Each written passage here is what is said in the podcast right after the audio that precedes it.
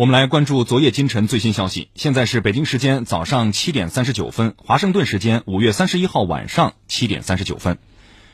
美国警察黑人死亡事件引发的大规模抗议和暴力冲突持续升温。据美国《纽约时报》报道，连日来，明尼苏达州的骚乱已经蔓延至全美七十多座城市，甚至美国以外的加拿大、英国、丹麦等国家也都出现了大规模的抗议示威活动。美国国内各地的抗议活动总计有数万人参加。印第安纳波利斯市当天出现多起枪击事件，造成一人死亡；底特律陷入混乱，一名十九岁的青年中弹身亡；芝加哥再次发生焚烧国旗事件，约三千名抗议者集结在当地的特朗普国际酒店进行示威；纽约数千名示威者连续第三天走上街头，有视频显示一辆警车被围堵后突然加速冲撞人群，这一行为瞬间激怒周围的示威者。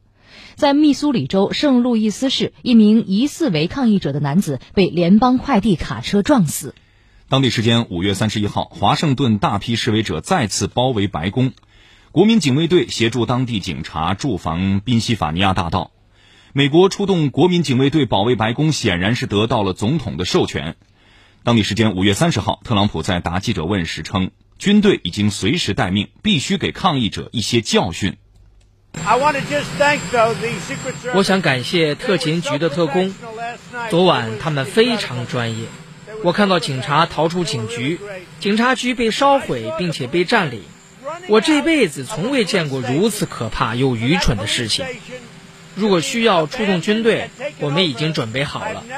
如果他们需要，我们可以很快在地面部署军队。得有人教教他们，这样做是不允许的。And they've got to be taught that you can't do this. 国民警卫队显然并不仅仅保卫白宫。据报道，还有至少八个州为应对示威调动国民警卫队。当地时间三十号，今日俄罗斯电视台网站发布了一段视频，视频中美国国民警卫队人员和警察在明尼苏达州明尼阿波利斯住宅区巡逻，向居民发射标记弹。视频中可以看到，在明尼阿波利斯郊区，国民警卫队巡逻人员在街上大喊：“进去，进去！” Get inside! Get your house now! Let's go! Go inside now!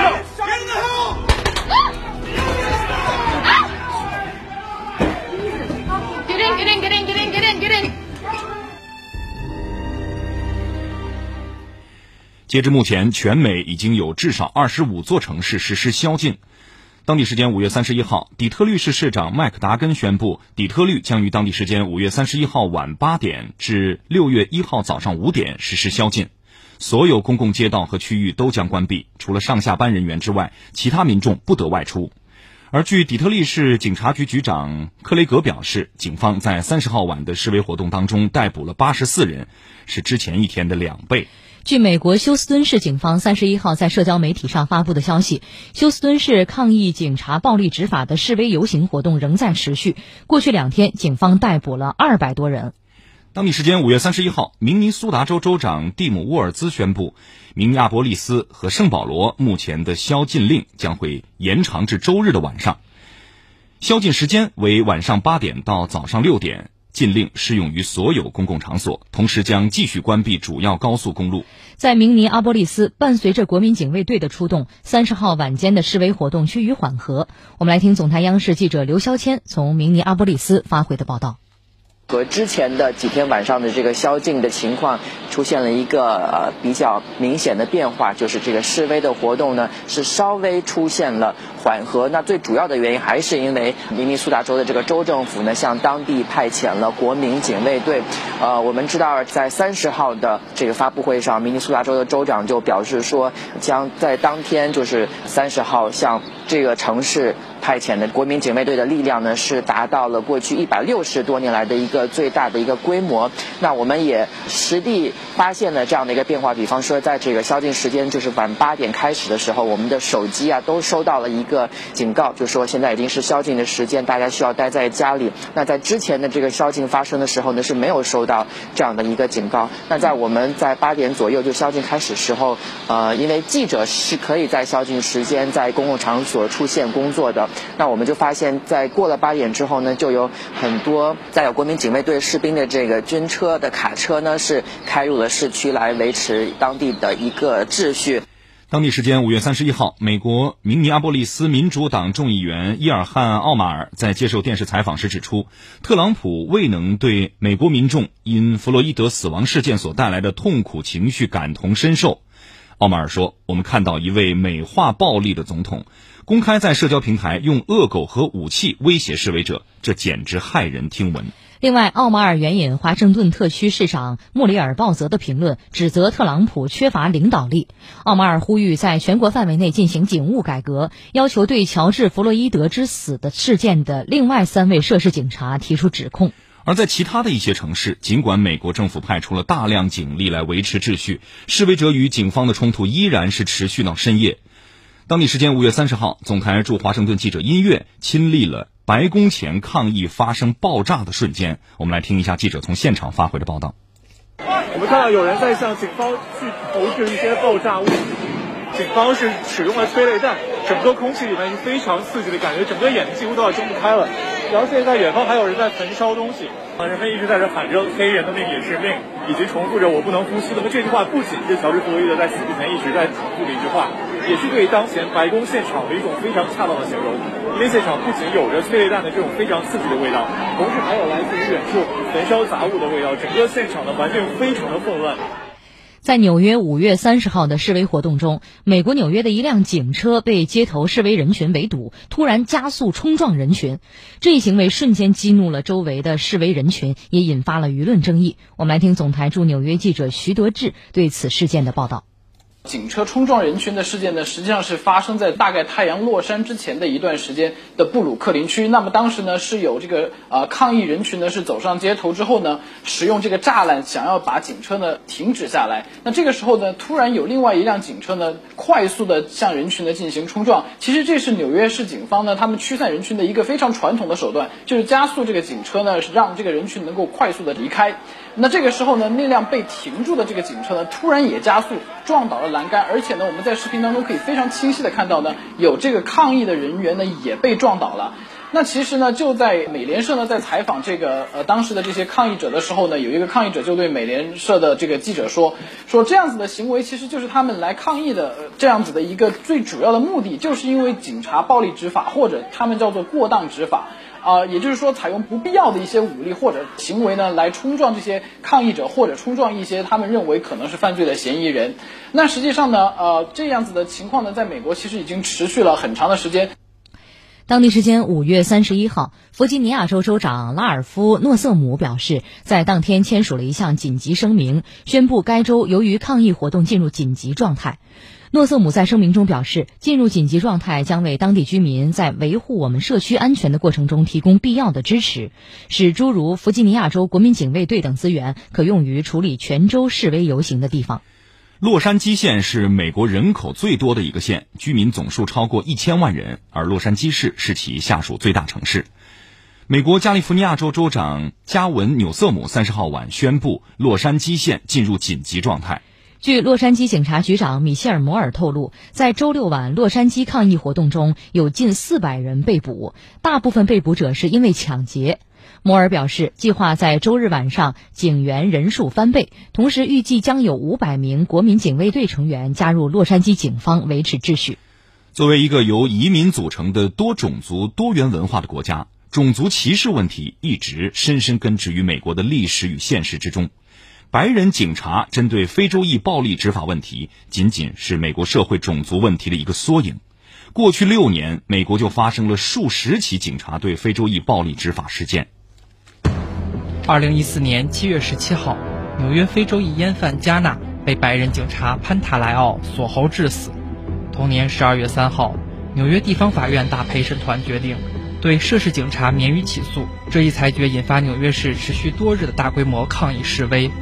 二零一四年八月九号，密苏里州福格森市十八岁非洲裔青年布朗，在没有携带武器的情况下，遭白人警察威尔逊拦截搜查并开枪打死。同年十一月二十四号，密苏里州地方陪审团宣布，威尔逊被免于起诉。随后，美国百余城市爆发抗议示威。二零一四年十一月二十二号，十二岁非洲裔少年赖斯在克利夫兰市的一个游乐场挥舞玩具气枪时，被白人警察勒曼开枪射伤，随后因伤势过重去世。二零一五年十二月，当地一个大陪审团认为这起事件中存在诸多误会，裁定勒曼无罪。二零一五年四月十二号，二十五岁的非洲裔青年格雷因非法携带刀具。在巴尔的摩市西部街区遭到警方盘查，他在试图逃跑时被警方控制并逮捕，在被押入警车的过程中脊椎严重受伤。一周后，格雷因伤重死于医院。二零一六年七月五号和六号，路易斯安那州、明尼苏达州先后发生白人警察枪杀非洲裔事件，导致两名非洲裔身亡。事发后，美国主要城市爆发大规模示威活动。二零一八年三月十八号，加利福尼亚州萨克拉门托市。一名二十二岁的非洲裔青年克拉克，被警方误认为危险分子，在其祖母家的后院身中八枪死亡。事后，警方仅在克拉克身上寻获一部手机，并未发现任何枪支。该事件引发多方抗议。二零一八年十一月二十二号，亚拉巴马州一家购物中心内发生枪击案，二十一岁的非洲裔男子布拉德福德，在帮助其他顾客脱离险境时，被警方视为枪手而打死。今年三月十三号，路易斯维尔市一名二十六岁黑人医护人员泰勒被闯入家中的警方枪击致死。然而，调查结果却显示，警方当时正在搜查毒贩，泰勒并不是调查目标。此事也曾掀起该州抗议活动。美国联邦调查局则表示，已对枪击事件展开调查。美国著名的非洲裔主持人特雷弗诺亚，也就是中国网友们所熟知的“崔娃”，在一段视频当中指出，长期以来，美国社会对非洲裔正当权利的长期侵害，对他们产生了非常恶劣的影响。破坏社会规则的白人群体很难要求黑人群体遵守这套社会规则。当你看到超市被洗劫的时候，你的内心产生不安。换位想一下。美国黑人看到自己的种族每天都被洗劫是什么心情？因为这就是美国真实的现状。美国警察在洗劫黑人的身家性命。如果你所生活的社区每天都有人用膝盖压在你的脖子上，每天都有人出来镇压你，我说的是每一天。你来告诉我，你作为社会、社区和族群的一份子，会受到怎样的影响？根据媒体媒体此前的报道，美国黑人相比于白人患有基础性疾病的比率高的不成比例。美国黑人的新冠肺炎感染率和死亡率也远高于白人。每当传染病等重大疾病蔓延时，美国黑人往往是最脆弱的群体。在美国纽约州州长科莫看来，新冠疫情和种族矛盾并不是两个孤立的事件。我们应对新冠肺炎疫情应对了九十天，到了第九十一天，我们开始同时面对疫情和发生在明尼阿波利斯的因乔治·弗洛伊德之死引发的涉及种族问题的抗议活动。这两者之间并非没有关系。新冠肺炎疫情看起来是公共卫生问题，但从更深层次来说，也凸显了医疗保障不平等问题。在英国伦敦，数百名示威者五月三十号举着写有“黑人的命也是命，团结”等文字的标语走上街头，发起示威抗议，声援美国示威者。而在加拿大多伦多市也爆发了千人规模的游行示威，反对针对黑人的种族主义。那么详细情况，我们来连线总台驻加拿大记者张森。张森你好，来介绍一下加拿大本周末涉及种族问题的示威活动。那么活动现场秩序怎么样？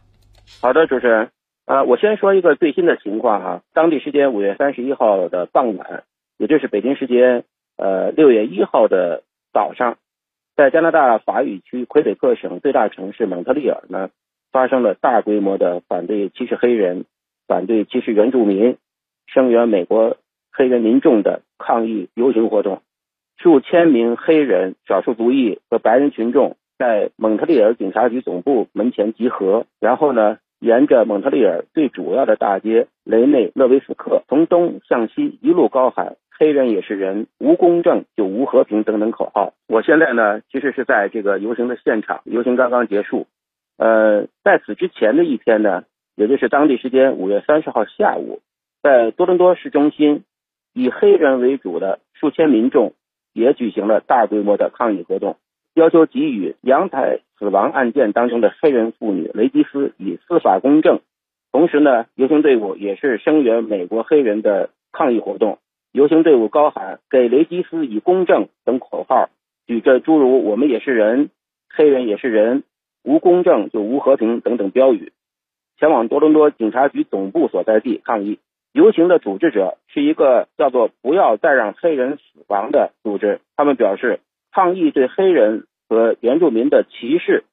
和种族主义是他们组织这次游行的原因。同一天呢，在加拿大最西边的不列颠哥伦比亚省最大城市温哥华，以及大西洋省份最大的城市新斯科舍省的首府哈利法克斯，也都爆发了上百人参加的反对歧视黑人、反对歧视原住民的抗议活动。他们游行的目的呢，一是对美国黑人表示声援，同时呢，也是对加拿大社会长期存在的种族歧视问题表示抗议。从这些游行抗议发生的城市来看呢，从东部的哈利法克斯到蒙特利尔。再到多伦多，一直到西部的温哥华，可以说横跨整个加拿大东西海岸。与美国发生的情况不同的是呢，加拿大几个城市的游行抗议活动呢都是比较平和的，没有出现抗议者与警方暴力冲突的场面。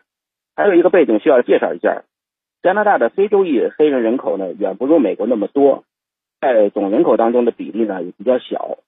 加拿大的黑人呢有相当大的比例是来自加勒比地区的黑人。他们的祖先虽然也是来自非洲，但是与美国的非洲裔黑人呢有所不同。主持人，好的，感谢张森。